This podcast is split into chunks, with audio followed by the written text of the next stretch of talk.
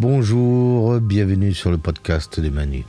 Certains l'oublient souvent, mais avant d'être le prof youtubeur qui raconte des blagues de bip ou le testeur de matos, je suis avant tout auteur et artiste. Donc quand je peins, quand je me balade, j'ai mon matos habituel avec moi. Et là, comme beaucoup, vous posez immédiatement la question, il a quoi comme matos le Manu? J'ai donc créé ce podcast pour vous répondre.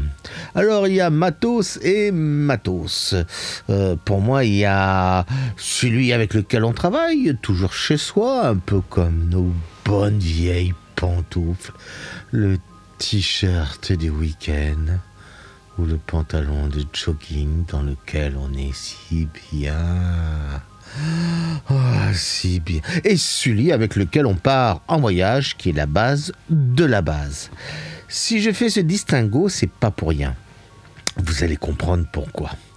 Alors, dans le matos habituel, euh, vous l'avez bien compris, c'est celui qu'on utilise chez soi. Mais quand chez soi c'est un véritable magasin pour aquarellistes, ça devient beaucoup plus compliqué.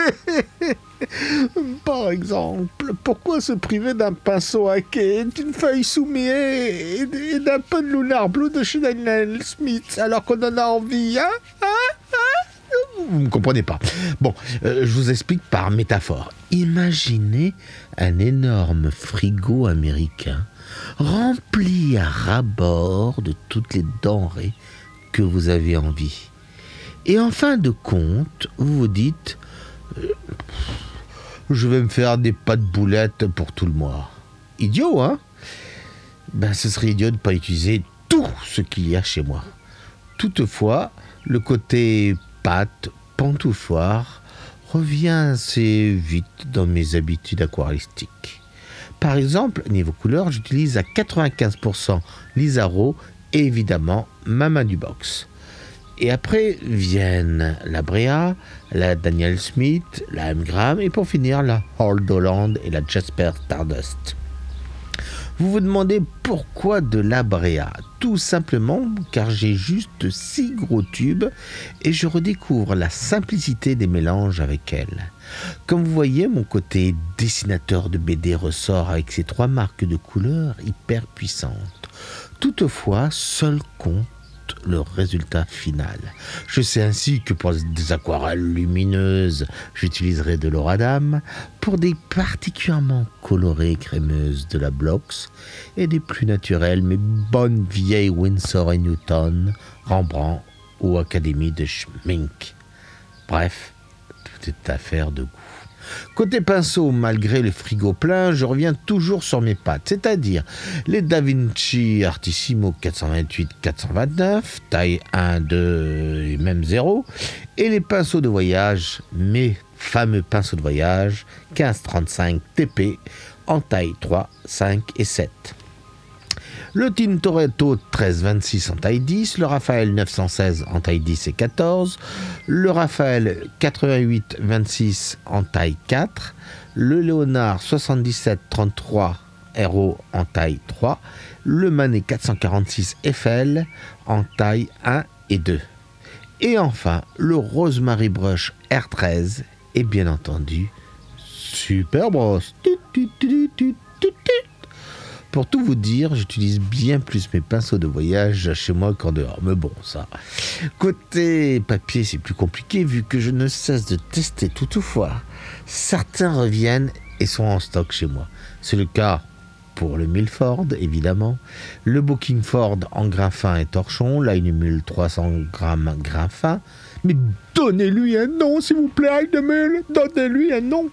Et le moulin du coq rouge. Ah, merci les promos le Guardi Artistico granuageuse de chez Bosner, le carnet René en 160 grammes pour m'amuser, et enfin le summum, le Strathmore, ou le Strathmore, je ne sais pas comment on dit, 400 en carnet de voyage. Rien de transcendant comme vous le voyez. Par contre, euh, quand je voyage, rien de plus simple. En couleur, ma palette Isaro, ma boîte de voyage confectionnée avec de la M gramme, en pinceau, les Da Vinci Artissimo 428 taille 2 et les pinceaux de voyage 1535 taille 3 5 7. Enfin, le 7 quoi. Le Rosemary Brush en R13. Et bien entendu, Superboss. Et toujours de voyage. En papier du Milford, du Bookingford grain fin, de la le carnet à une mule Nostalgie, le carnet Godline rouge de chez Clairefontaine, le Strathmore ou Strathmore, je ne sais pas comment le prononce, 400 en carnet de voyage et des morceaux de papier en A5 de toutes les marques dans une pochette, évidemment si j'ai encore un peu de place.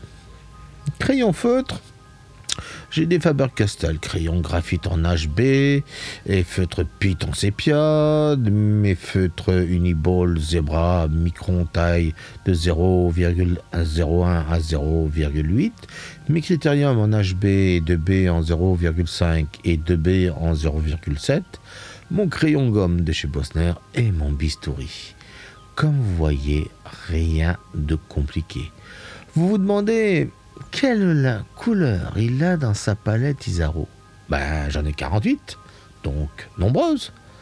Mais quand j'aurai mis un terme à mes tests couleurs, je créerai ma propre palette avec une assez grande variété de marques et de teintes. Je vous en parlerai dans un futur podcast. Voilà, j'ai répondu à votre grande curiosité. À présent, vous pouvez cesser d'acheter des tonnes de bantos pour les ranger dans votre placard. La conclusion de tout ça, je répondrai comme ce grand philosophe nommé Balou. Il en faut peu pour être heureux, très peu pour être... Bref, suivez la liste que je viens de vous donner. Quant aux couleurs, M-Gram n'est toujours pas diffusé en France. Quant à Isaro, suivez bien ce podcast, mon Facebook ou mon Twitter. Je vous donnerai ma liste bientôt. Bon, je retourne à mes aquarelles. Mais lesquelles?